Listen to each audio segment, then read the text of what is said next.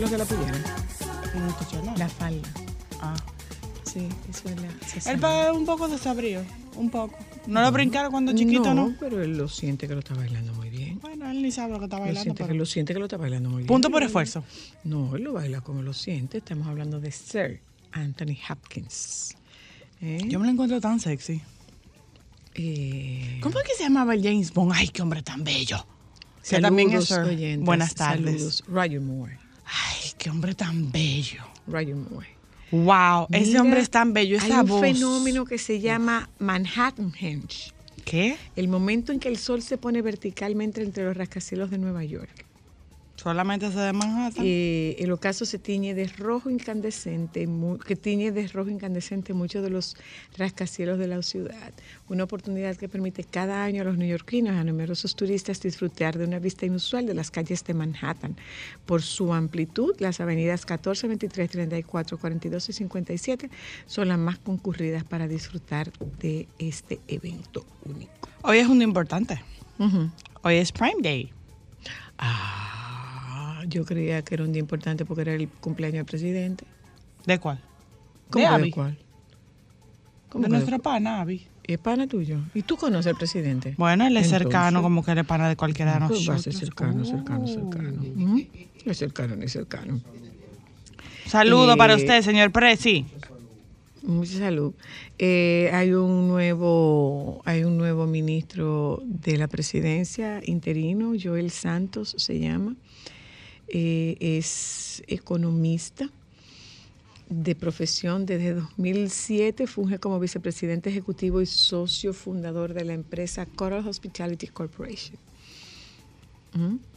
Huepis. Bueno, eh, yo no sé si ustedes tuvieron la oportunidad de ver al, al conductor que desafió todas las leyes para evitar un tapón en la Jacobo Masluta.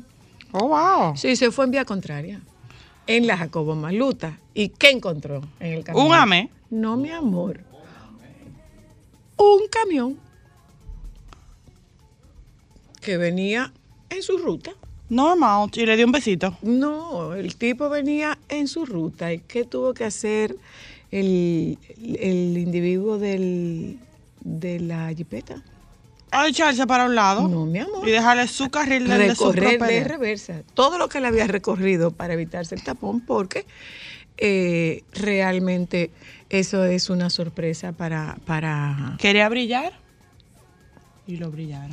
Eso es una sorpresa para cualquier conductor y lo que le tocó a él en el carril que le estaba ocupando era nada más y nada menos que un camión. Tú sabes que también vi que subió eh, mis amigos de Accidentes RD.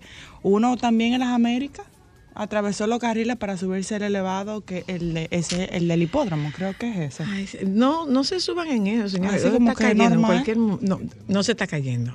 O sea, Aquí, ya lo saben. él dio una vuelta 360 Bueno, para subirse en el elevado. bueno, señores. Pero sí, para la, también... Eh, tenemos muchas cosas.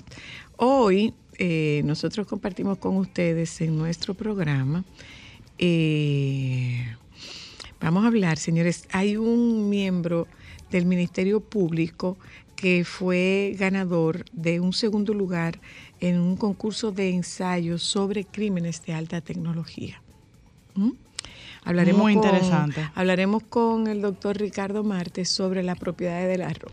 Eh, una cosa, Joan, Alejandro está ahí.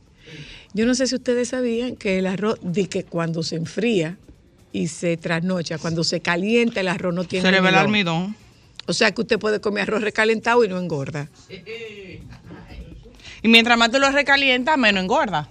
No. Entonces, entonces el doctor Marte, el doctor Marte, autor de Yo pensé la- que no le íbamos a volver a invitar a él. el doctor Marte, autor de la ensalada rusa, no es ensalada, va a hablar con nosotros de las propiedades del arroz. ¿Mm? Eh, con la doctora Luna, atención a los señores. ¿Mm? Vamos a hablar de involucramiento de los hombres en los cuidados y atención de los hijos. La doctora Luna está con nosotros esta tarde. Sí, me volví a cortar el cabello ya. Me lo corté todo, todo, se fue todo, todo. Mira ahí. Una pela caliente. Eh, Yoba, no, Yoba, yo, yo, yo- ¿Qué fue, Joan? Caliente, caliente, te estoy diciendo. Observa, observa. ¿Eh? Gracias. Eso en 10 días tan largo otra vez. ¿eh? En 10 días tan largo otra vez. Para alguien que dijo que ella, a ella no le crecen los cabellos. Sí, sí me crece, pero no me gusta el cabello largo, punto. Eh, bueno, nosotros tenemos muchas cosas. Entre otras cosas, ojalá que llegara eso aquí. China exigirá a los influencers estar calificados para hablar de temas como finanzas y medicina. Debía ser realmente... re- y del arroz. Y del arroz. Es que es un médico que lo estaba diciendo. Era un médico, yo creo. Tenemos eso para, eh, ojalá que sí, de verdad. O sea, hay mucha gente aquí hablando de cosas de las cuales no tiene conocimiento. ¿Mm? Hay mucha gente hablando de cosas de las cuales no tiene conocimiento. Totalmente de acuerdo. Eh, ¿Qué más? ¿Qué más compartimos con ustedes? Eh, ah, que, que ya salió el anuncio de Roberto Ángel Salcedo, que llega a formar parte del PRM oficialmente. Muy bien. ¿Y cuál será su candidatura? No dijo. No, no ha dicho eso todavía. No ha dicho eso. ¿Mm? Bueno, eh, así comenzamos nosotros el programa del día de hoy. Ya aquí vamos a compartir con ustedes, ya compartimos con ustedes nuestro, nuestro contenido y esperamos que ustedes nos acompañen para eh, hablar de, todo esto. Esa, parte es muy importante. Lo de, afortunadamente, cada vez los padres, los varones, se están involucrando más en el cuidado y la crianza de los, de los hijos. Y ya me pregunto yo, y lo hablaremos con la doctora Luna, si eh, es porque las parejas los están enseñando, les están permitiendo o porque esto ya lo traen desde su familia de origen. De eso hablamos esta tarde en Solo para Mujeres. Eh, yo no sé si les ha pasado a ustedes, pero eh, yo, yo lo estoy sintiendo como así. Ustedes no se están sintiendo como que cuando abren una de estas redes digitales, el bombardeo es de cosa negativa, cosa negativa, Ay, cosa sí. negativa, cosa negativa, que de alguna manera u otra necesitamos un respiro. Es como que necesitamos un respiro. ¿Qué les parece a ustedes? eh? De todo esto hablamos nosotros en Solo para Mujeres. Ya volvemos.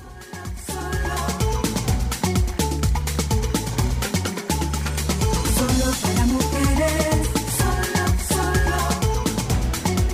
Sol 106.5, la más interactiva. Una emisora RCC Miria.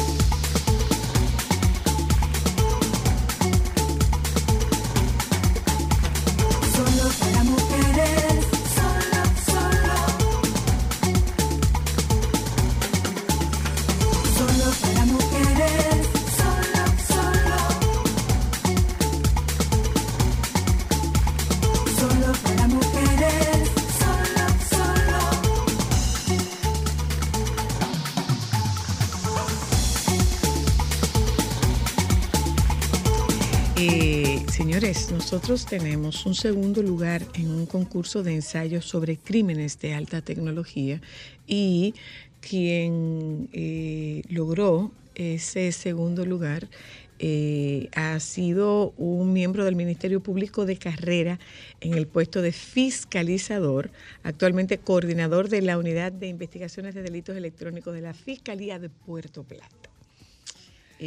Sí, sí, sí, que ¿Mi tú lo conoces. ¿Quién? Se llama Warling. Ah, no. ¿Es amigo tuyo? No. ¿Eh? Tengo otro amigo en Puerto Plata que es Pero, fiscal, pero no. pero él es de fiscal de alto, de, de delito de alta tecnología. Ah, no, de No otro- puede ser nuestro amigo entonces. Pero te puede hacer amigo de la hora. Pero él hizo, ¿esto es ficción o es, o es un cuento de verdad? No, no, no, no, no, no, no, no, no es un cuento. Es, no, no, no, es un concurso de ensayos sobre crímenes de alta Ah, tecnología. No, no es yo- un cuento. yo no es leí mal, escuché mal, perdón. Ah. Eh, vamos, vamos, vamos, vamos a hablar con él para que nos enteremos de qué es esto. ¿eh? Eh, buenas tardes, Warling. Hello. ¿Está ahí? ¿Eh? Que- hola. Que es que no. Hola, ¿qué tal? Pero sin video, Warling. Vamos a ver. Oh, pero por favor. Oh, pero por Cámara. favor. Oh, pero por favor, porque la magistrada Gelán se puso muy contenta cuando yo le hablé de este segundo premio. Claro que sí. Eh, eh, cuéntanos un poquito, Warling, eh, de qué va todo este concurso, hizo este concurso y eh, un poco sobre capacitación y especialización para, para, ese, para ese trabajo. Bien. eh, me disculpan la cámara que no sé por qué no la identifica. No te preocupes, no te preocupes. Pero bien, le explico. Eh, muchas gracias por la invitación eh, a este medio. Eh, se trata o se trató de una competencia internacional eh, organizada por la Asociación Iberoamericana de Ministerios Públicos, eh, donde el, el Instituto de Educación Superior, Escuela Nacional de Ministerios Públicos de República Dominicana es miembro y en estos momentos preside eh, esta gestión.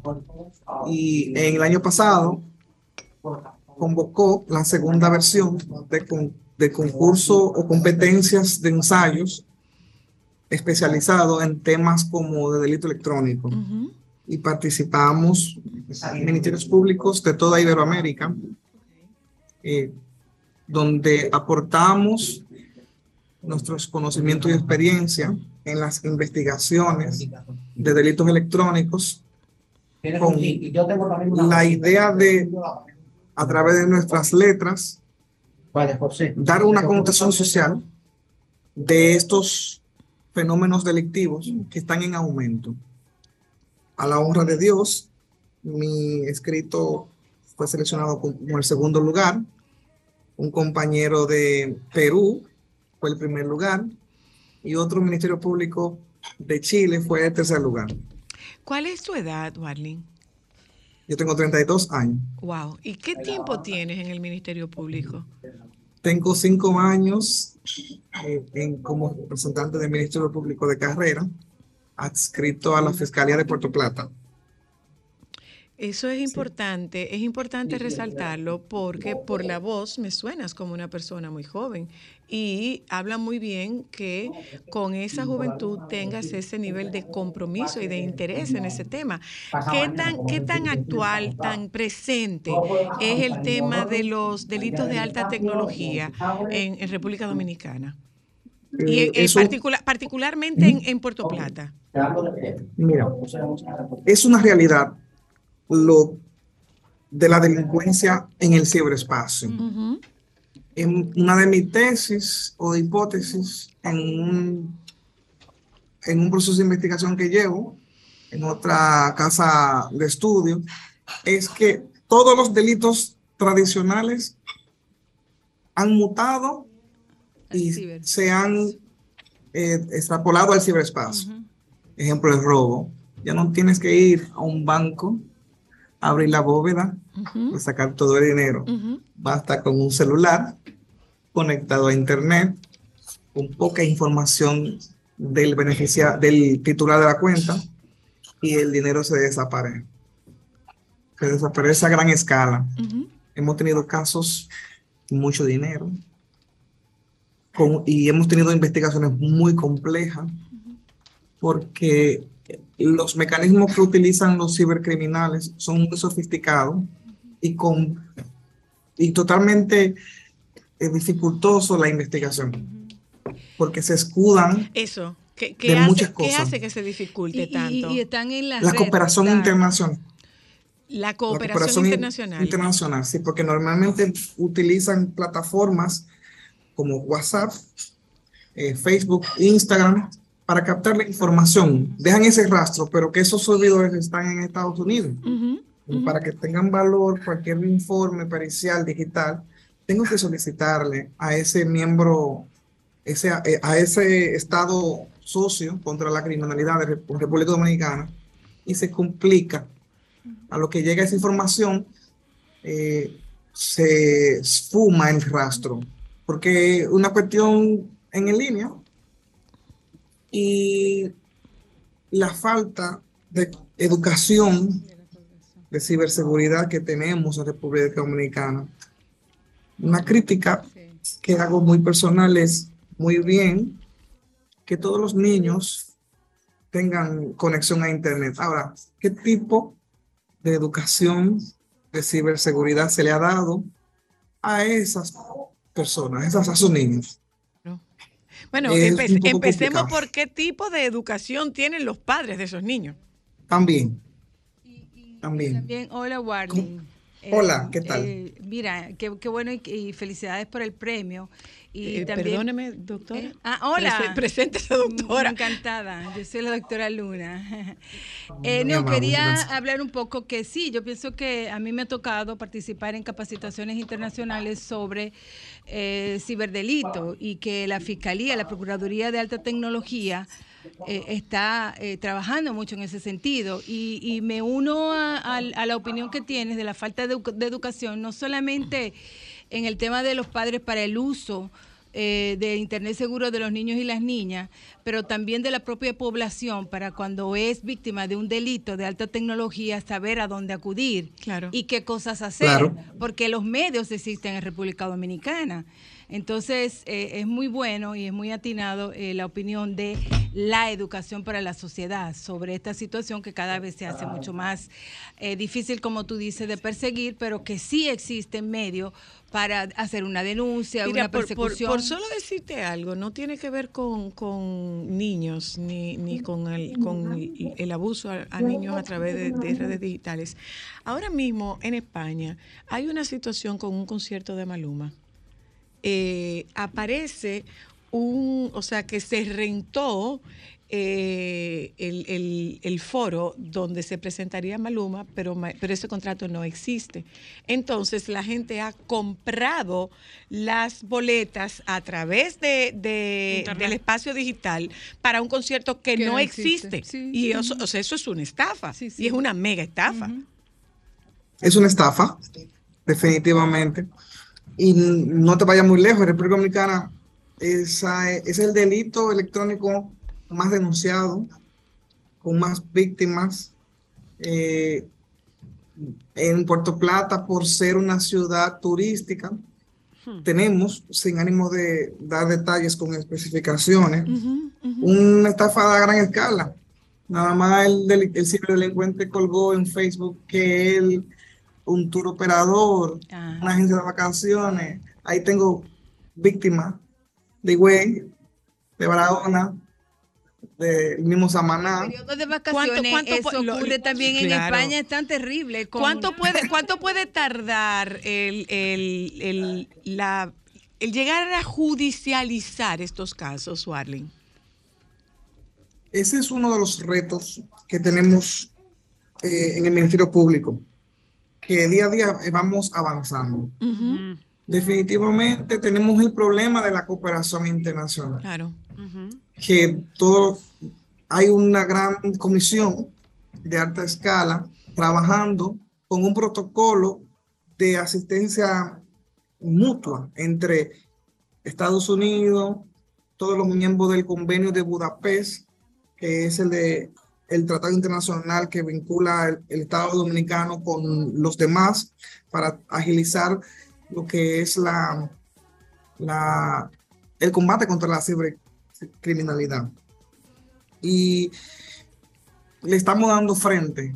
Yo puedo decir, bueno, la cooperación internacional son seis meses mínimamente que tengo una información, pero existen otros tipos de opciones que nos da algunas eh, ISP, proveedores de servicios de Internet y de contenido, como Facebook, que nos lo da a través de una aplicación.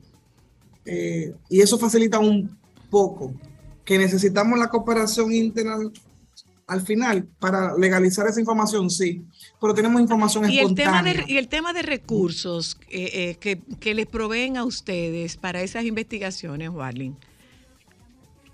Es un tema, como lo ha dicho la magistrada Miriam Germán, nuestra procuradora general, a la hora de le preguntan relacionado con presupuesto, le dicen que necesitamos un poquito más. Y no solamente el Ministerio Público, Un chin más, un chin chin, Sí, sí, un una poquito más. viruta más. pero que nos den algo más para nosotros las trabajar con más, con más auge. No obstante, no solamente nosotros, el DICAT, que es la División de Investigación de la Policía, Policía. Nacional, Ujú. que se encarga de la investigación, que tiene la dirección técnica de las investigaciones de delitos electrónicos, a veces no tiene la licencia Lo que te de decía, de, de la, de la hacer parte una de- de extracción. tecnológica, ¿verdad? y todo eso.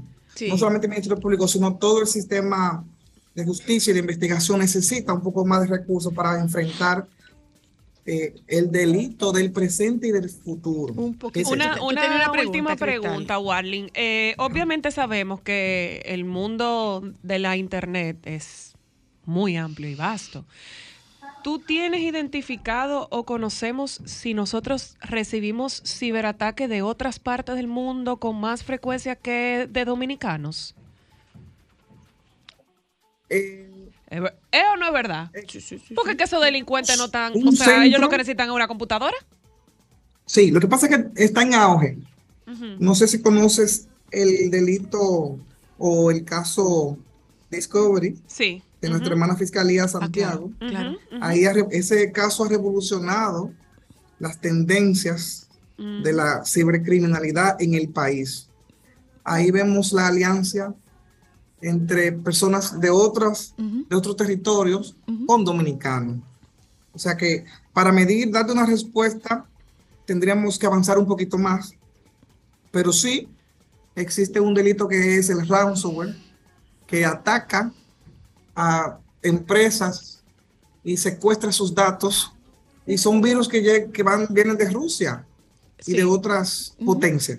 Bueno. Warling, finalmente, ¿hubo algún premio metálico O en este concurso felicidades y o adiós. solamente fue la satisfacción de haber conseguido el segundo lugar?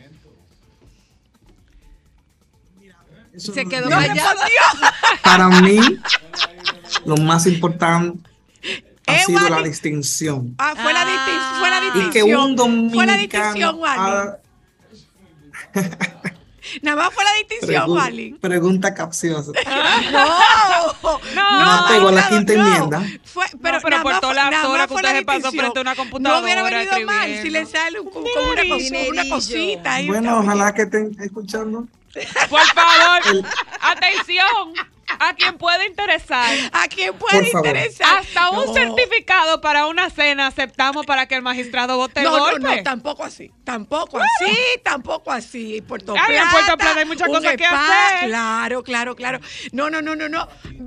Oigan, un reconocimiento para Warling, por favor. Bueno, Eso puede ser un muy buen hashtag. Cla- Ay, No, lo vamos a lanzar, Wally. Warling, un abrazo. Debo decirte que eh, eh, cuando tuvimos, cuando nos reunimos y tuvimos la visita aquí de la magistrada Agelán, se puso muy contenta y dio Muy buenas, re- muy buenas recomendaciones de ti. Muy buenas Esa recomendaciones. magistrada. Personaje. La quiero mucho. Bueno, pero vamos a hacer algo, a ver si alguien le da como su premiecito, un fin de semana, una cosita. Dime, no, no, pa, no, ponle más, ponle alguito, claro. póngale alguito. Yo Miren, a- para mí lo más importante fue la- el reconocimiento. Sí, Miren sí, pero no estamos que mal, si estamos se le no viene mal, si se le pone un chin de cachú, ¿eh? No viene mal. No, un abrazo, Warling, gracias.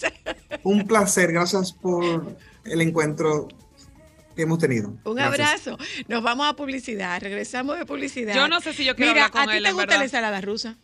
Sí. Él dijo que no es ensalada. Que eso no es ensalada. ¿Y qué?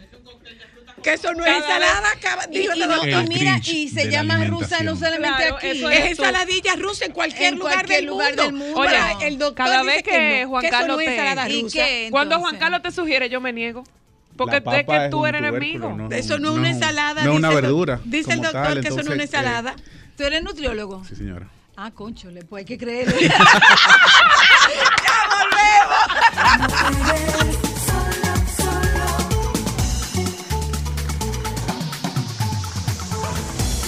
Sol 106.5, la más interactiva.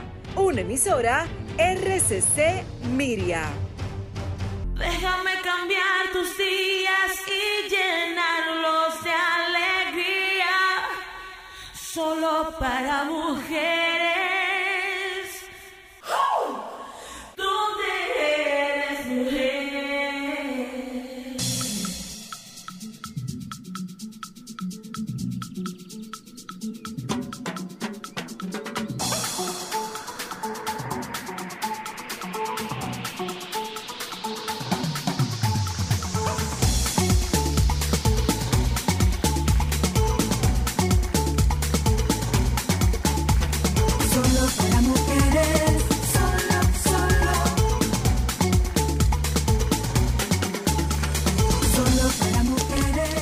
Se callan y podemos presentarlo, porque ya la doctora Luna se sentó ahí. Estoy haciendo un programa paralelo, hola. ¿cómo No nos damos cuenta. No. No nos hemos enterado.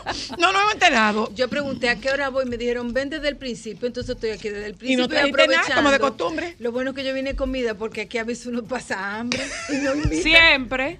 Sí, ¿verdad que Siempre sí? pasamos hambre. Yo tuve que ir al súper a comprar algo Hambre porque me en la estaba desmayando. O sea, tú no Mira, podías ya estoy recuperando algo. el color. Ah, Tú bueno. no- tú no- no- no- Envidia le vine a dar. Bueno, Un vale, vale. conconcito. El doctor va a hablar de arroz. No hable mal del concón. Un conconcito Bueno. con arroz. Ay, mira, tú Va a hablar mal del. Oye, Eh. Joan.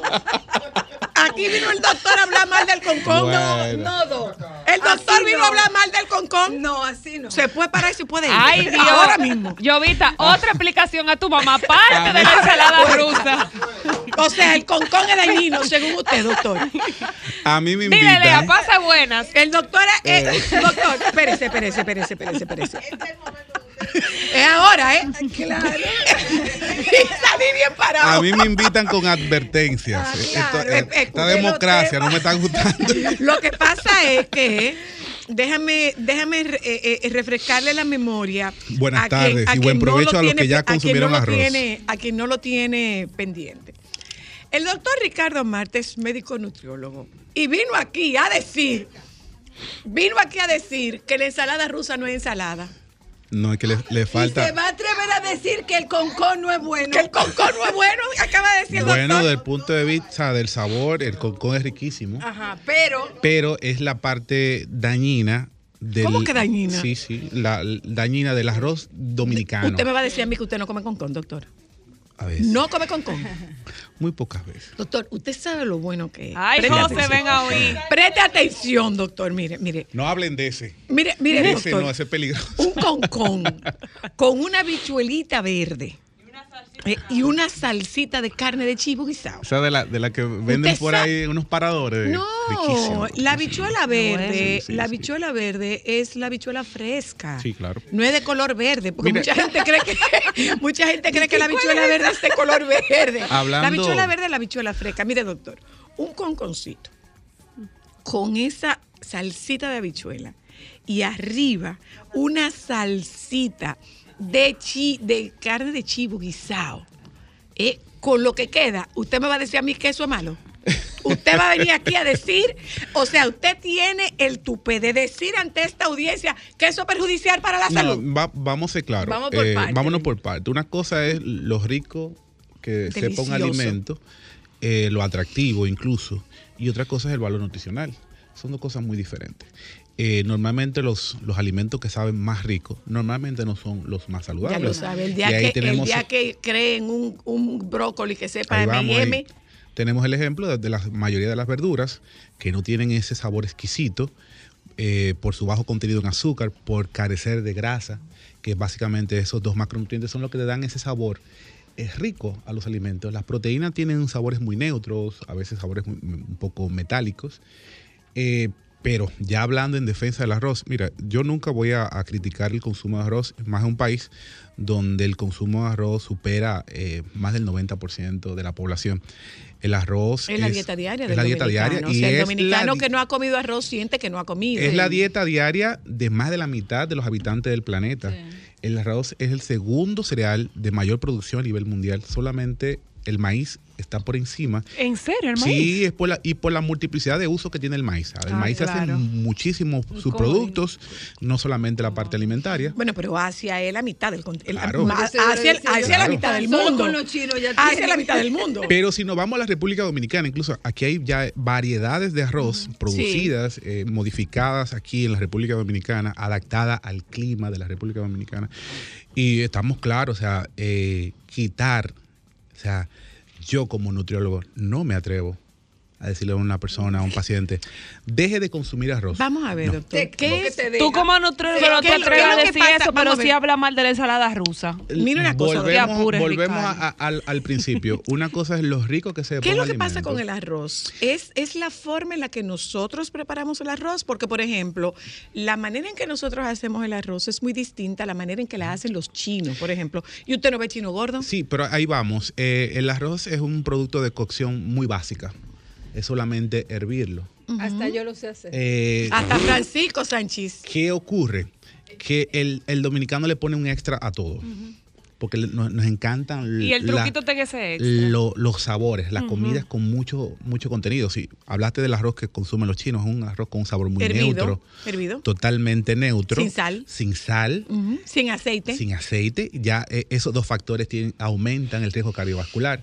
Si no pasamos toda la vida consumiendo arroz con un alto contenido de sal, un alto contenido de aceite, vamos a provocar un daño a nivel cardiovascular. Eso es seguro que sí. Por otra parte, el arroz tiene un alto contenido de azúcar. Eh, en 100 gramos de arroz, 120, 125 calorías.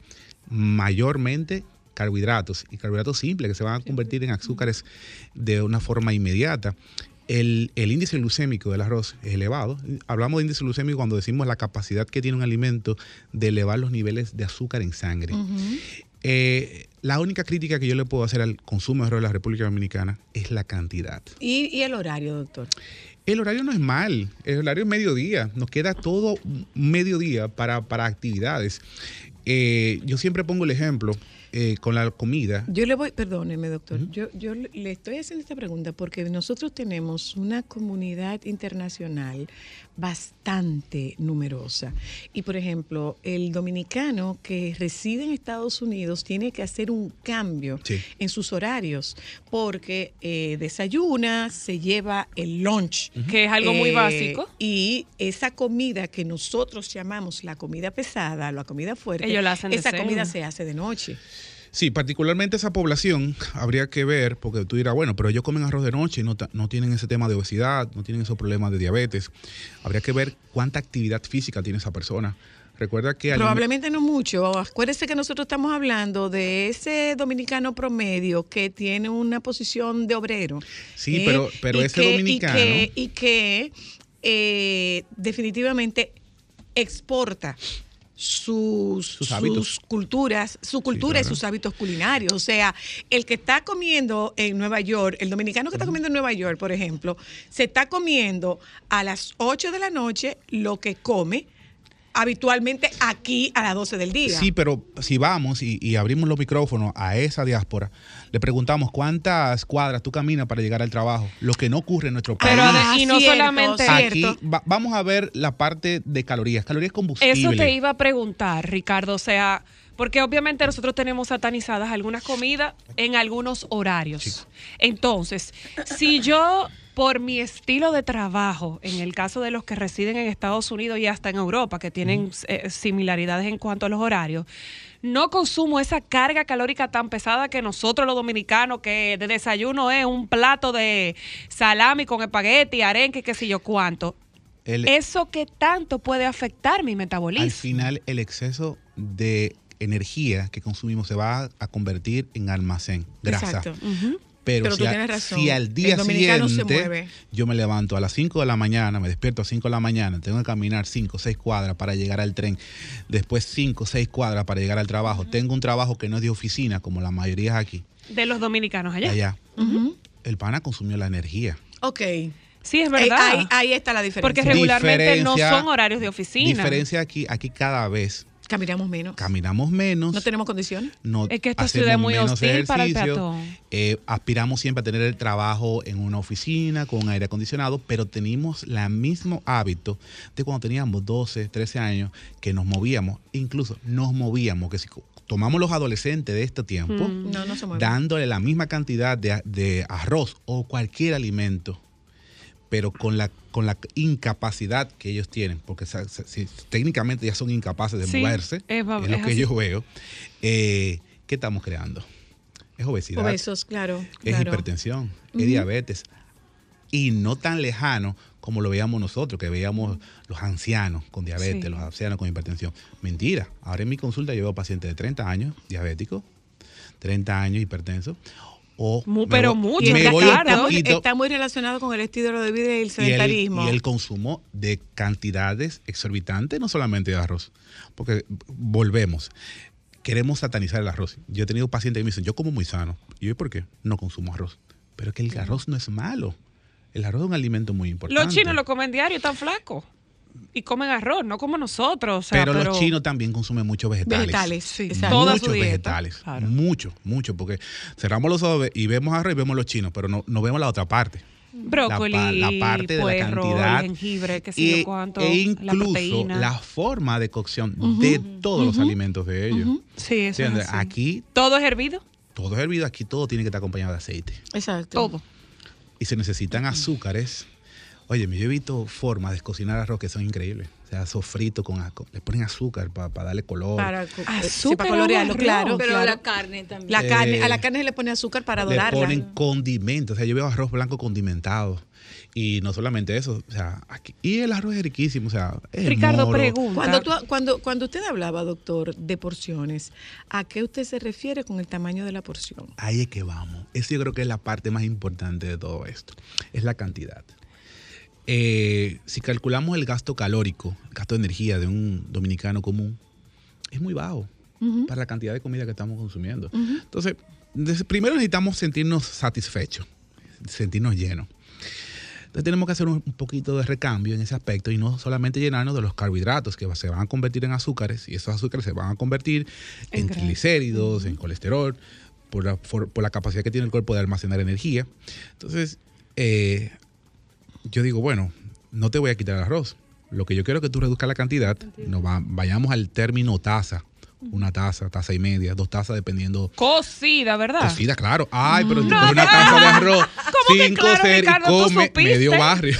Claro. No, no, lo que pasa es Claro, porque que la eso, es porción- algo, eso es algo que hay que aclararle. Claro. Porque cuando tú me dices una taza de arroz, no, yo me estoy comiendo lo Pero, que el doctor, dijo, usted me dijo una taza. No, yo lo pongo muy claro. Eh, yo lo pongo muy claro en los menús. Cocido. Toda Ahora, la comida cosa, cocida. Una cosa, ¿Con qué eh, doctor. frecuencia a la semana debemos consumir? O sea, ¿cuál sería la frecuencia ideal del consumo de arroz semanal? Yo, Para tener hablar la balance. frecuencia, yo te diría que puedes consumirlo todos los días si tú quieres. Sí, porque lo otro Porque sería si, porque alterar si un no, hábito. si no consumes arroz, y ahí volvía cuando te diga, decía que yo como muy saludable porque no consumo arroz, ¿qué te consume? Bueno, yo me como cinco guineitos, cuatro plátanos. Entonces, volvemos, cómete tu arroz. volvemos al mismo problema. Son azúcares, son carbohidratos. Es un tema de cantidad. Cantidad. Ok, yo voy al teléfono, pero, quiero, Y quiero saber un física. poco de, de- de esto que leímos, de que el arroz cuando se recalienta pierde Propiedades. almidón, que pierde el almidón. Entonces usted lo puede comer y no engorda. Hola, hello. Pues un éxito. Ay, soy, le cierro calentado si es bueno. Ay, Ay, sí, sí, mi amor. amor. Para que lo sepa. Sí, bueno, nada, un saludo eh, a ustedes. eh, gracias por estar hablando de, de ese color blanco, de esos granitos que, o sea, que, a todo, que todos los comemos, hasta los niños. Sí, no, el arroz es riquísimo. Sí, claro, y un saludo al pueblo dominicano. Miren, yo lo que creo es que las personas tenemos, o sea, tenemos una cultura o hábito de comer muy, muy, o disciplina muy, muy mal, muy mala. Un ejemplo, la persona primero debe de desayunarse, porque si uno se desayuna, cuando come la comida del mediodía o a la hora que sea, no tiene que comerse esa- ese, ese plato de arroz con loma. Porque usted, co- usted pone un poquito de arroz, señores, mire, un poquito de arroz, habichuela, que, que el que come su ensaladita, que cuando hay aguacate, que un fritico, que esto, señores, mire, eso se hace, eso se hace un platón, que uno se llena, uno no tiene que reventarse la barriga. Gracias, gracias. Tú sabes que nosotros comemos en casa, comemos en plato chiquito. Eso es una técnica muy importante Comemos que se está plato- Y utilizando eso funciona, para reducir la cantidad. Claro, eso, Porque el eso- ojo de verdad lo asocia. Para quienes trabajan el tema de, de pérdida de peso, recomiendan platos más pequeños. Un plato voy, más voy grande. otra vez al teléfono, doctor. Buenas tardes. Aló, Sí, buenas, sola. le escucho. Eh, yo lo que quiero decir es que mi mamá me enseñó a mí, mira, yo tengo 44 años, Ajá. tengo 130 libras, no es que como, uff, de saludable, pero me cuido. La cosa es que mi mamá, ella como Ahí se está cortando. Se cortó, ¿eh? Cayó. ¿Aló? Se cortó, se cortó. Aló, Ah, vamos. escucho. Ahora sí, que vamos usted a ver. decía que su mamá era como alérgica a la gente gorda, porque ella me enseñó y me decía a mí, óyeme lo que te voy a decir. Si tú te desayunas bien y comes algo en el rato de que esté la comida, no me vengas a decir que tú te vas a comer un plato de comida con loma. Y cuando yo tuve mi niña, ella me dice, no empiece a darle de comer a esa muchacha como que eh, el muchacho dice que no se llena. Tú sabes que ella me dijo, los pájaros son más pequeños y con dos granitos se mantienen siempre. ¿Por qué no nos educamos y comemos lo necesario? Porque es como dijo la señora ahorita o como dice el doctor, no es lo que comemos, es la cantidad que comemos. Es así. Muchas gracias, gracias. Eh, doctor, la Perdón, pregunta es. ¿es de verdad que el arroz recalentado pierde el almidón? Mira, eso es una investigación que se hizo, realizó en Sri Lanka hace ya varios años. Está caliente Sri Lanka. Con resultado no concluyente. Ellos postulaban que el almidón se de- cuando se enfriaba se Se degradaba, desintegra. se degrada. Ah. Pero yo vuelvo y me voy al, al pragmatismo. Cantidad. Pero perdón, ¿qué degrada? ¿Degrada la calidad nutricional? O no, la cantidad. O la, la- o la degrada- cantidad, eh, la- el valor energético. El valor energético. energético. Pero tener en cuenta que hay que congelarlo Ah, y volver luego a recalentarlo. O sea, es como demasiado trabajo. O sea, no es mentira. No es me- perdón, Vuelvo- perdón, perdón. Vuelvo y perdón, reitero, no perdón. fue un trabajo. No es mentira. No es un trabajo. No es concluyente. No fue concluyente. Ok. Eh, es un trabajo ya un poquito viejo. No, se, no, no encontré más estudios eh, que se hablara del tema. Sí, eh, muchos comentarios co- de lo mismo. O sea, vamos a tratar de, de manejar la cantidad. Vamos a poner más vegetales. Mencionaban el desayuno. Yo particularmente soy un amante del desayuno y un amante de las meriendas. Mantengo mi, mi metabolismo digestivo siempre en actividad. Y a la hora de enfrentarme al, al plato del mediodía o a la cena, en su caso, no tengo esa necesidad de poner De una gran el mundo. cantidad de comida porque ya vengo desde muy temprano ingiriendo alimentos en pequeñas porciones, tomando una buena cantidad de agua y ya particularmente no siento esa necesidad de comer esa gran cantidad A de propósito- cualquier tipo de alimento. A propósito de tener a un ser pequeño que suena por ahí, eh, yo puedo comentarles un poco de, y, y- y va vinculado al arroz, de lo que ocurrió conmigo y, y con Ámbar. Ámbar manifestó muy temprano una intolerancia a la lactosa y yo una intolerancia a la leche que le mandaron, porque mi bolsillo no lo aguantaba. No.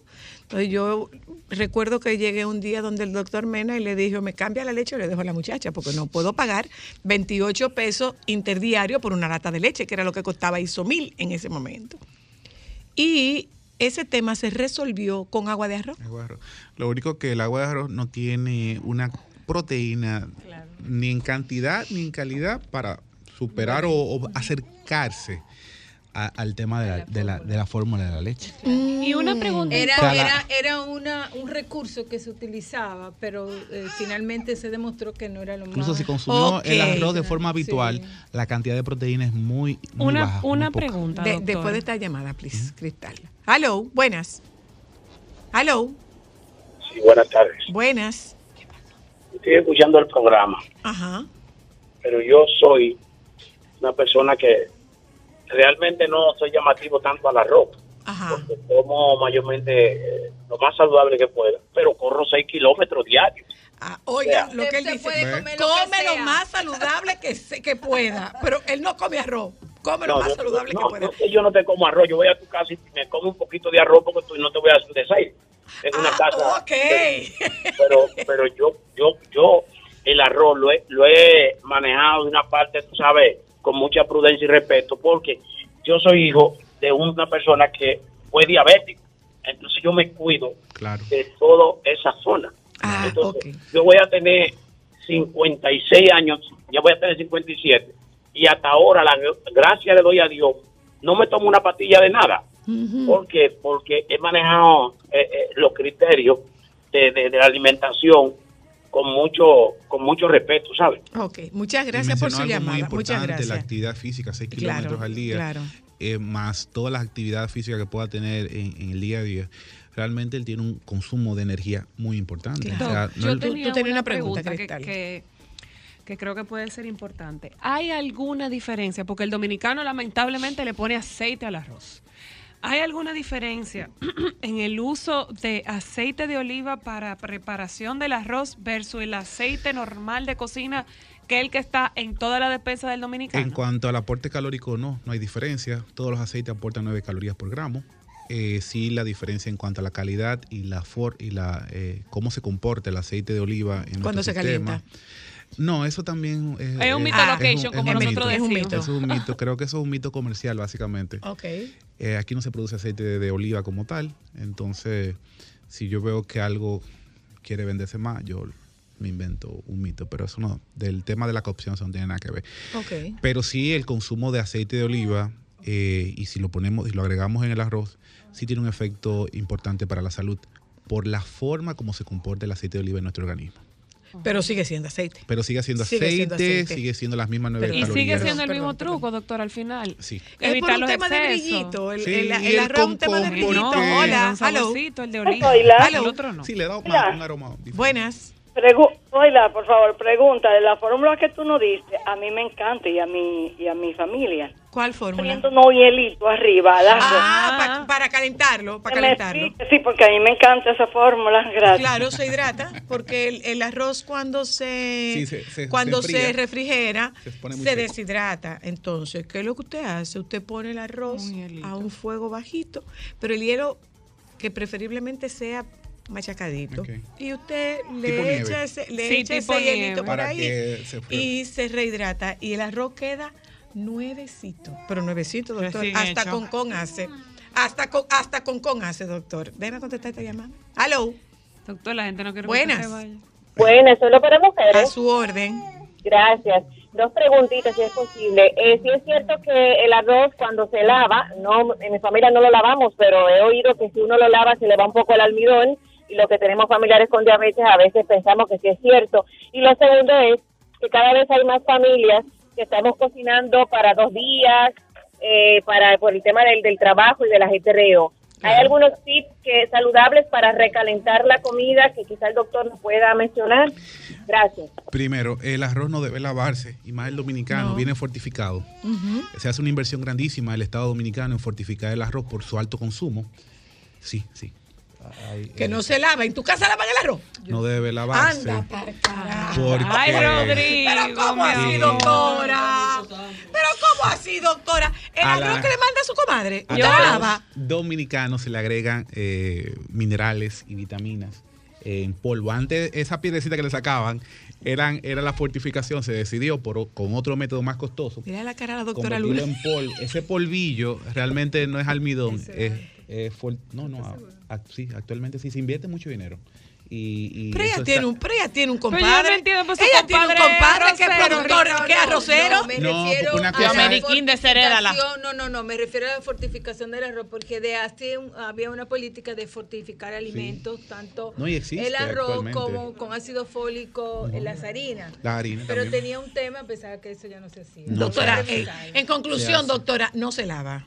No debe lavarse. No lo lave, doctora. eh, Con No el lo lave, por tema favor. de la técnica de calentamiento, yo, yo digo más que la técnica es más bien la conservación. Conservación. Eh, debemos enfriar el arroz a una temperatura baja porque si no se va puede generar multiplicidad de ¿Cómo microbios enfriarlo? ¿Cómo enfriarlo? cuando lo guardamos en la nevera. No ponerlo en la parte de abajo, sino técnicamente congelarlo. ¿En el freezer? Sí, porque puede haber el crecimiento bacterial. Oye, ahora, oye, ahora. esa es la mayoría que la- zona. queda hay que meterlo en el Pero mira, eso es Sí. otro tema. Higiene de los alimentos, eso es otro tema. Porque aquí todos nosotros Claro. eh, Y vamos no, los alimentos y no, crudos, cocidos. inocuidad alimentaria, solamente las carnes ponemos en el freezer. Exacto. Pero resulta que El gorgojo se evita en el freezer.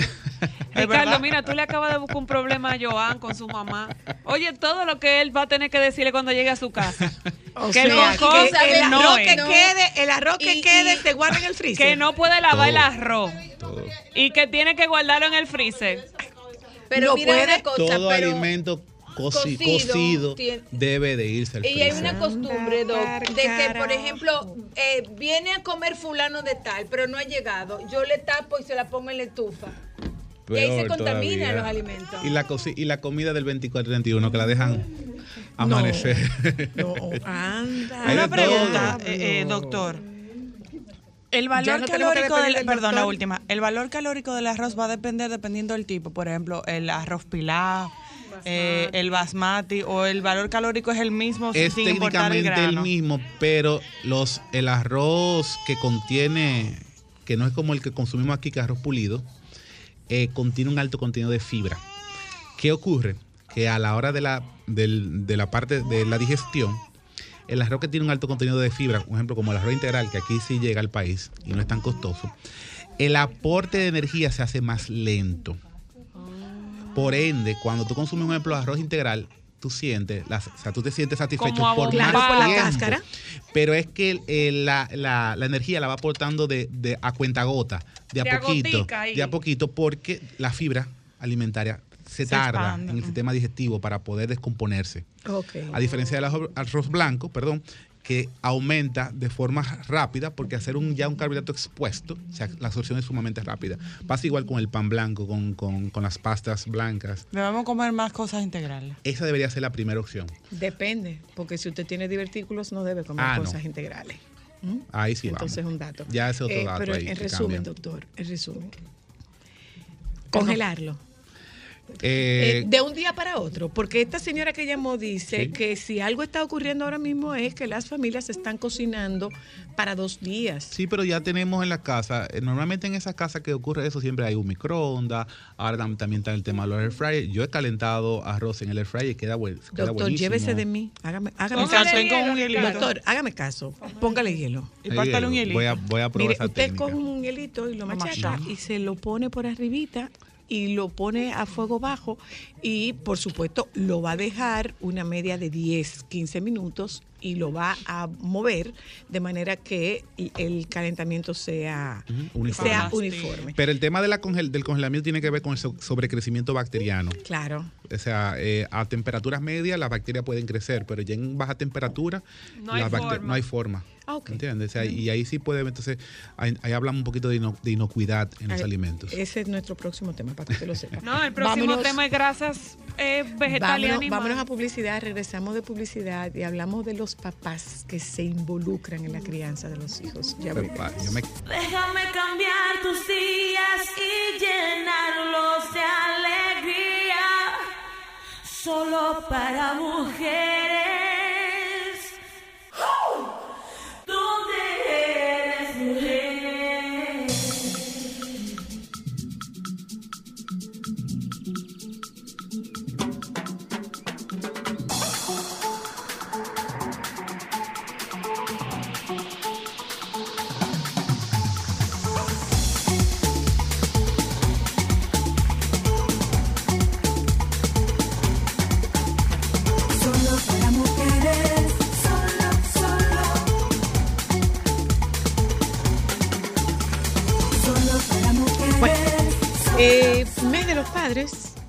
señores. Pero como que no suena. Bueno. Pero no Pero sonó ni el de la este es el madre. de los padres. Pero no sonó Este el de la mes- madre este tampoco. No, espera, espera, espera, espera. RCC tiene, tiene un Concurso. concurso para los padres. Hay un concurso para los padres. Pero eh, yo decía, vamos a hablar con la doctora Luna, que está comprometida a participar con nosotras en el programa. eh, bueno, ojalá que fuera semanal, pero bueno. Claro, semanal, ya. Pro- hoy invítame, invítame. está invitada. Pregúntame, pregúntame. Estamos hablando con la doctora Luna de cómo se involucran los padres. Y cuando digo padres me refiero al varón en la crianza, en la crianza de los hijos. Eh, ¿Qué ocurre con esto, eh, doctora Luna? Estos papás que están involucrándose, ¿son papás que se están construyendo en la pareja o son papás que llegan con estas habilidades desde sus familias de origen? Eh, puede ser las dos cosas, pero yo, yo pienso que hay una revolución en ese, ter- en ese tema y sobre todo que hay mucho trabajo a nivel mundial eh, estableciendo la importancia y reconociendo la importancia del involucramiento de los hombres en la crianza de sus hijos. Hay muchísimas investigaciones que demuestran de los beneficios, tanto para los papás, para los propios niños y niñas y también para su pareja. Y esto tiene que ver con movimientos mundiales de hombres que eh, eh, han, se han visto desplazados en el tema de crianza de sus hijos. Eh, por ejemplo, cuando ocurre un divorcio, que muchas veces los hombres no tienen acceso a la paternidad, a, la, a la- a la guarda. Y entonces ellos de alguna manera se han dado cuenta que han dejado un espacio y eh, unos eh, movimientos internacionales que se vienen eh, produciendo sobre todo en Brasil y en algunos países de, Centroamérica y Suramérica y también en, África y muchas organizaciones están trabajando para evidenciar la, la necesidad de que los hombres se involucren en la crianza. Y esto también tiene que ver con el tema de la corresponsabilidad en la crianza. Eh, las mujeres por todos estos siglos eh, por muchos siglos, ¿no? Eh, hemos eh, asumido la crianza, el cuidado. Eh, y esto ha venido también en detrimento de las por- propias mujeres, porque eso ha dificultado que ellas se puedan eh, a labrar, desarrollar en el, en el ámbito laboral. Anteriormente, pues las mujeres estaban muy circunscritas al- A al- casa. a la casa pero luego con el cambio que ha habido del involucramiento de las mujeres en, la, en el trabajo, pues se ha visto la necesidad que las mujeres están llevando doble tanda, tanda Pregunta, en el trabajo Y la que y llega- tanda en la la tanda en crianza. casa, Entonces claro. también estos son movimientos involucrados buscando la igualdad de género, buscando que también los hombres puedan tener una responsabilidad en la crianza y en los cuidados, no Pero- solamente pero- pero de más los que hijos. Tener una responsabilidad es permitirles hacer uso de esa cuota. Ambas co- eh, eh, ah, ah, lo aclaro, no son dos, son, eh, hay unos hombres que pueden estar interesados, pero también los hombres han sido criados para reconocer y la sociedad para reconocer que, los cuidados mujeres. es trabajo de, de mujeres. Entonces eso se requiere de políticas públicas que le den espacio a los hombres para el tema de la crianza, para el tema de los cuidados, para que faciliten que los hombres también puedan desarrollar esa parte, porque el propio trabajo y el propio rol de los hombres que antes eran proveedores y ya no son los proveedores exclusivos, pues también eh, tienen que buscar espacio para que ellos se puedan Acercar a sus hijos. acercar. Pero eso también hay que educarlos. Educarlos. Hay que por eso preguntaba, si- pre- proponérselo. por eso preguntaba si eso está ocurriendo con la pareja o si eso viene, de desde familia. casa. Y ahí ¿eh? yo por eso le iba a preguntar, porque obviamente ciertamente hay eh, una mayor participación de los papás en la crianza y en el cuidado diario de sus hijos. Pero ¿qué tanto tiene que ver la mujer con haber entendido de que son sus hijos y que la cuota de responsabilidad también va a ellos? Porque muchas veces tú escuchas cosas como, eh, él no la sabe cambiar o él no lo sabe Sí. cambiar o no, ese hombre no se queda solo ni muerto con ese muchacho porque yo no, yo no me voy a morir del corazón. O sea, ¿qué tan cercano estamos a que las mujeres también entiendan de la importancia de papá en la vida de sus hijos? Mira, lo más importante es que los hombres comprendan el beneficio que tienen sus hijos cuando ellos están eh, involucrados de manera directa con ellos. Porque hay papás que se pueden involucrar, pero se involucran en determinadas actividades. Ah, hay que llevarle al médico. Ay, pues yo te lo puedo llevar, pero no lo asumen como una gran responsabilidad. Pero, hay otros oh, que, pero- que perdón, hay perdón, otros que espera, sí, pero termito la Pero, idea. y también tiene que ver con el tiempo en el que se involucran, porque mientras son chiquitititicos, lo que te dicen no, a mí me da miedo. No, eh, lo, lo, eh, también pudiera ser, pero eh, ¿qué sucede? Las mujeres de alguna manera... eh, hay que ayudar a los hombres a involucrarlo. eh, y, y Y mira, permitírselo. Hay que eh, eh, permitírselo, no verlo como que me está haciendo un favor, sino que verlo que es su responsabilidad, que él es parte de esto. Y eso comienza en el embarazo, señores. Cuando un papá acompaña, se prepara, porque los hombres se preparan para ser, o- para ser papás. O sea, es una transición que a muchos le provoca mucha angustia, porque primero tienen que ver como, bueno, eh, lo, que, lo que yo le tengo que proveer, porque eso es lo que la sociedad parte me, me ha dicho que yo tengo que proveer. Pero también cuando un hombre se siente parte, antes se hablaba de binomio mamá y bebé. Hoy se habla de Trinomio. triada. Mamá, papá y bebé, cómo el papá se involucra en este proceso, el asistir a las consultas prenatales, el darle seguimiento al, al embarazo, el participar incluso en el parto, eh, en la ayuda en el posparto. Eh, eso tiene que ver, primero que eh, eso se, se puede hablar y también que el propio Estado eh, lo estimule. estimule, La, interrumpo un momento, doctora, perdón, perdón. Hola, hello. Sí, buenas tardes. Buenas. Están tratando un tema muy importante que va a ayudar a que baje el nivel de agresividad y violencia, hombre. Así es. Yo, aquí vino un gran, un gran escritor que escribió el libro Nuevos Hombres Buenos y él decía que el hombre que cuida, el cuidador no maltrata. Así es. Espe- específicamente analizando ese tema. Muchas gracias. Gracias, perdón, Es perdón, un perdón. buen acota- Hola, hello. Muy bueno. ¿eh? Hello. Saludos, buena. Buenas. Buena. Buenas. Solo para mujeres y también A su para orden, hombres. a su orden. Sí. O- Eh, estaba muy atinada la del doctor de la de Olivo. ¿verdad? Muy atinado. Muy atinada la idea, los consejos del doctor de la psique de Oliva. Ah, pero nosotros estamos ahora mismo hablando de la, de la participación de papá en, lo, en los cuidados de sus hijos. Y- pero de, Oh. de igual manera le agradecemos su llamada, señor. Hello, buenas. Sí, soy. Adelante. Mira, yo te voy a contar algo que yo viví cuando tuve mi primera hija. Mi esposo ya había tenido dos hijos.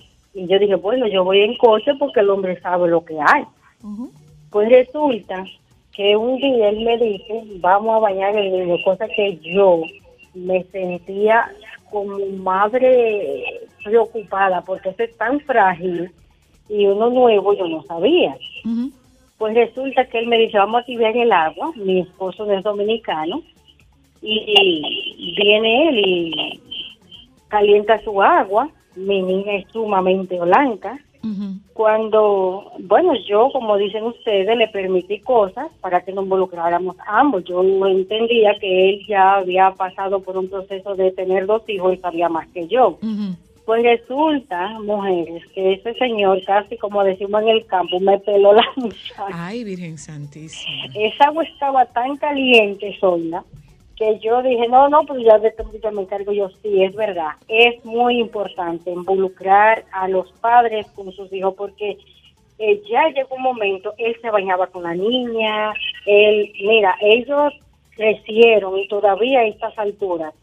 Eso sirvió de mucho porque ellos son como tan cómplices. Claro, Ellos gracias. son tan, y eso es lindo. Gracias, gracias. Justamente en base a lo que estaba diciendo la oyenta, ¿qué tan importante es para que una mamá entienda que tiene que dejar que el papá cometa los errores y haga la cosa como entiende en un momento? Pero yo pienso que ahí eh, eh, eh, es un trabajo eh, de equipo, dos, ¿no? obviamente. Eh, si el papá está interesado, eh, pues darle las herramientas y darle eh, las informaciones que necesitan. Pero déjenme decirle una cosa, no todas las personas que tienen hijos sabe, Sabe, criarlo, claro. sabe Claro que no. aún las mujeres. Totalmente. Entonces es un proceso, la necesidad de que los, de, de ir eh, adquiriendo habilidades parentales, es como dice Luis habilidades Fonsi, en el doctora, cuidado. despacito. Lo que Sí. pasa es que en ese sentido, te lo digo desde mi propia experiencia, que con Titita lo trabajo de manera constante.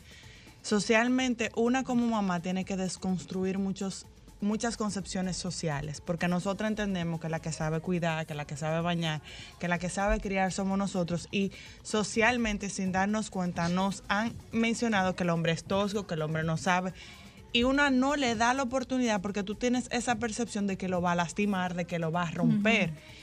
Y tú sin darte cuenta no se lo permites porque tú tienes miedo a que él le cause un dolor al niño o que lo vaya a lastimar porque siempre te han dicho que el hombre es tosco, que el hombre lo lastima. Entonces, una tiene que darse el permiso, darle el permiso a papá y entender que los dos están empezando de cero. Pero nosotros estamos viendo que, y eso tú lo ves en las clínicas, mira, eh, eh, cuando yo voy a natación, a mí me llama muchísimo la atención, ¿sabes qué? Ver un papá que lleva a su niña a la natación y que se, la, amor, la niñita, la no, su bulto rosado no, su bulto rosado con escarcha. Ahí él que- coge su muchachita, salió de la natación, se metió con ella en el Sí, baño, hay, la baña y la cambia. hay- papás que lo hay Todo, papás que lo saben hacen. peinar. Pero déjame decirte en relación a lo que tú estás hablando, Ámbar, mira, hay y, y es un tema que a mí me apasiona porque hay muchos estudios que demuestran que la naturaleza prepara a los hombres para ser papá. Hay una modificación del cerebro, tanto con, así mismo ocurre con las mujeres. En las mujeres durante el embarazo hay una modificación Hay del hombres que cerebro. se embarazan. Y en los hombres también igual. Hay una modificación del cerebro y también una modificación de las hormonas. Baja la testosterona. Disminuye la testosterona y aumentan las hormonas, la prolactina, au- aumentan las hormonas, diríamos, femeninas, justamente para preparar al hombre para el paternaje. O sea, para que el hombre cargue y cargue sin brusquedad. Pero también eh, eh, cómo se benefician los niños. Los papás crían y cuidan diferente. Eh, permiten que los niños y las niñas tengan Sean eh, acciones, sean, más osados, que corran más riesgo. Y entonces los beneficios son muchísimos. Se ha visto que los niños eh, van mejor en la escuela. Hay, eh, por ejemplo, en la adolescencia hay menos conducta de riesgo. Los niños están, están mucho más seguros. En el caso, y déjeme decirle, se ha demostrado que los hombres tienen eh, depresión postparto. Entonces, cuando los hombres cuidan, y ese vínculo se tiene que dar durante el Lo pasa embarazo. es que debe ser muy difícil el, re- el reconocimiento de esa depresión postparto Sí, masculina. mira, en- yo cuando hablo de esto, hablo de mi experiencia, de- he tenido varios años que, que doy cursos prenatales para una, eh, eh, un seguro. Y una de las preguntas que yo le hago a los hombres que participan, porque siempre digo que deben de ir los dos, eh, a ver, ¿a quién le ha dado eh, sueño? ¿A quién le ha dado antojo? ¿Quién ha estado triste y deprimido o melancólico? Y muchos de los hombres lo aceptan durante el Pero por la llegada del bebé, por el miedo o porque les roban la esposa. Porque- sí, Eh, sí, no, no, no, eso es una mezcla. Les roban la, esposa. la- en, eh, todo esos sentimientos puede ver por esa reestructuración hormonal que tienen eh, para durante el, el- el- el embarazo, pero también pudiera entrar en depresión un poco justamente porque los hombres tienen un rol que ya está preestablecido, que tienen que ser los proveedores, que tienen que ser los protectores, eh, que muchas veces se cuestiona si van a poder asumir ese rol, si le queda eh, grande. Entonces, en ese momento ellos pueden entrar en, en- en- en- en angustia y en, de- en depresión. En Déjeme contestar esta llamada. Perdóneme. Hello. Hola. Sí, buenas tardes. Buenas. Buenas tardes. Muy interesante el tema de hoy. Fíjate, soy una- un hombre de 40 años este, y mi hija actualmente va a cumplir 18 años y con ella yo viví tres etapas que me, me marcaron. A ver. La primera etapa fue cuando nació, su mamá dio a luz vía cesárea, entonces eh, tú, tú- tú sabes que me tocó asumir todo este tema de eh, la madrugada, que atender la bebé, porque eh, obviamente su mamá en ese momento no podía eh, brindar e- esas atenciones. Entonces me tocó a mí todo esos temas, que, que cambiarla, limpiarla, todo eso. Luego cuando ella empieza a asistir a la escuela, eh, mi trabajo era en la tarde Entonces a mí me tocaba los temas de la mañana, prepararla, cambiarla, preparar la loncherita, peinarla y la llevar. Y, y la llevar. Y ahora en la adolescencia me ha tocado tratar los temas propios de, de, De su edad. que si, que si el noviecito, que, Vibración, que- sexo, los que- varones, claro. que, pa- que papi, que mira, que yo entonces yo me siento y, y la oriento, cuidado por aquí, por allá, pendiente con esto. Incluso desde mi punto de vista de hombre, le doy algunos tips y, y ella me dice, Claro, muy sabe de bien. varones más que papá. Felicidades. En ese Perdón, sentido. Hola, hola. Yo soy una mujer privilegiada. Ajá. A mí me tocó, y le doy gracias a Dios por todavía tenerlo, el mejor papá del mundo. Lo único que mi papá no nos hacía, somos tres hembras. Lo único que mi papá no nos hacía era preparar el liberón porque le daba con la tetera. Después de ahí, mi papá, sí, eso es, eso era, mi papá ponía a mi mamá que nos lactara, porque mami decía, esos muchachos, no, en mi casa el eje es ese viejo. Ay, qué bello. Qué belleza, Todavía, qué belleza. Todavía es todavía, yo tengo 55, mi papá tiene 86 y hay que buscar ese viejo todos los días y él está pendiente desde que se nos acabe el gas en la casa hasta que no me han llamado los nietos hoy. Qué belleza, Lo mejor gracias. de todo esto es, te voy a hacer una anécdota para que te rías. Mi papá tiene 86 y cuando él se levanta, pregunta por todos y tenemos que reportarnos todos. En esta pandemia, quien nos visitaba a todos era él. Oye, Ay, qué belleza. bello. Oye, qué belleza. Mira, en Es ese sentido con esas llamadas, nosotros como sociedad, ¿qué podemos hacer para exigir que a papás se les incluya, por ejemplo, que haya un baño para papás? Porque en los baños de varones no hay cambiadores, hay en cambio de mamás.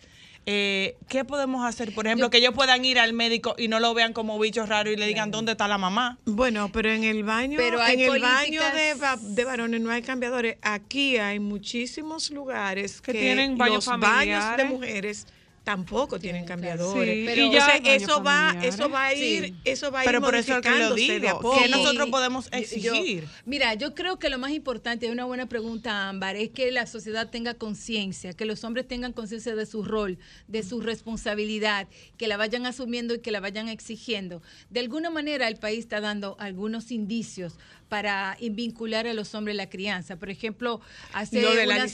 semanas eh, hubo un decreto del presidente, De no la recuerdo el número, post- para la- implementar eh, la licencia postnatal. Lo importante que es que deben de apoyar a que los hombres la tomen y que los Para que se hombres involucren. lo asuman para involucrarse, Claro. no para ser eh, mandado, no para hacer Fiesta. eh, irse a jugar, sino que los hombres asuman eso en eh, eh, para eh, estar atento y cuidando a sus hijos en ese tiempo. Usted tiene, usted tiene una pareja de, de pacientes, doctora, que eh, tienen muy bien divididos esos roles. Por ejemplo, ella lacta en todo, en toda la jornada y en la noche él da biberón. Sí. ¿Por qué? Porque ella dice, primero que él tiene un mejor manejo del sueño y segundo, el bebé se duerme más rápido porque no huele a mamá. Sí, hay que, hay que hacer un equipo, pero volviendo, eh, esto es asunto de políticas públicas. Eh, si ya se ha aumentado el permiso de paternidad, hay que usarlo.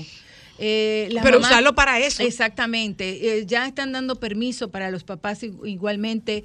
eh, Llevar los eh, niños al médico. de- para llevar a los niños al médico. Entonces yo pienso que esos son pasos importantes para el involucramiento de los padres. Ahora tenemos que sensibilizar a los hombres, capacitar a los hombres, capacitar al sistema de salud, porque así como tú lo planteas, el sistema de salud no involucra a los hombres. No, para nada. Eh, sobre todo que no en están en el parto. público, tenemos- en, el tenemos servicio público, aunque esté escrito en las normativas, no se cumplen. Importante, doctora, que le permitan equivocarse.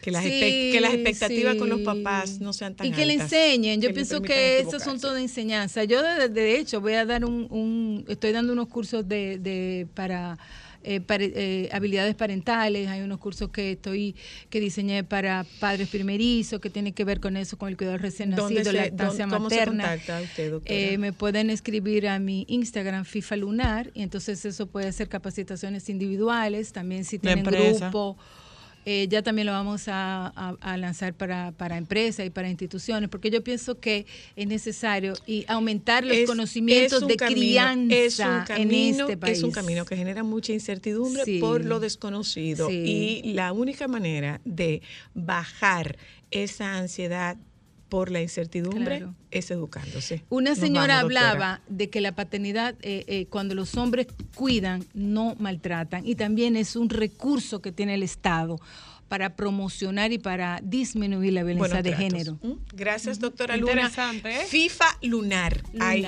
FIFA. Lunar. Eh, gracias a ustedes que nos acompañaron y nos juntamos con ustedes mañana, si Dios quiere. Sí, Sol tiene, Sol tiene concurso para, para, Para los padres. Tiene concurso, no viene mal, 35 mil. No, da para los chicles y dos, Para los varias chicles. paleteras. Para los chicles te darán. ¿Y qué chicles es lo que tú comes? Varias paleteras. Nos juntamos con ustedes mañana. Quédense con los compañeros del Sol de la tarde, por favor. Gracias, doctora.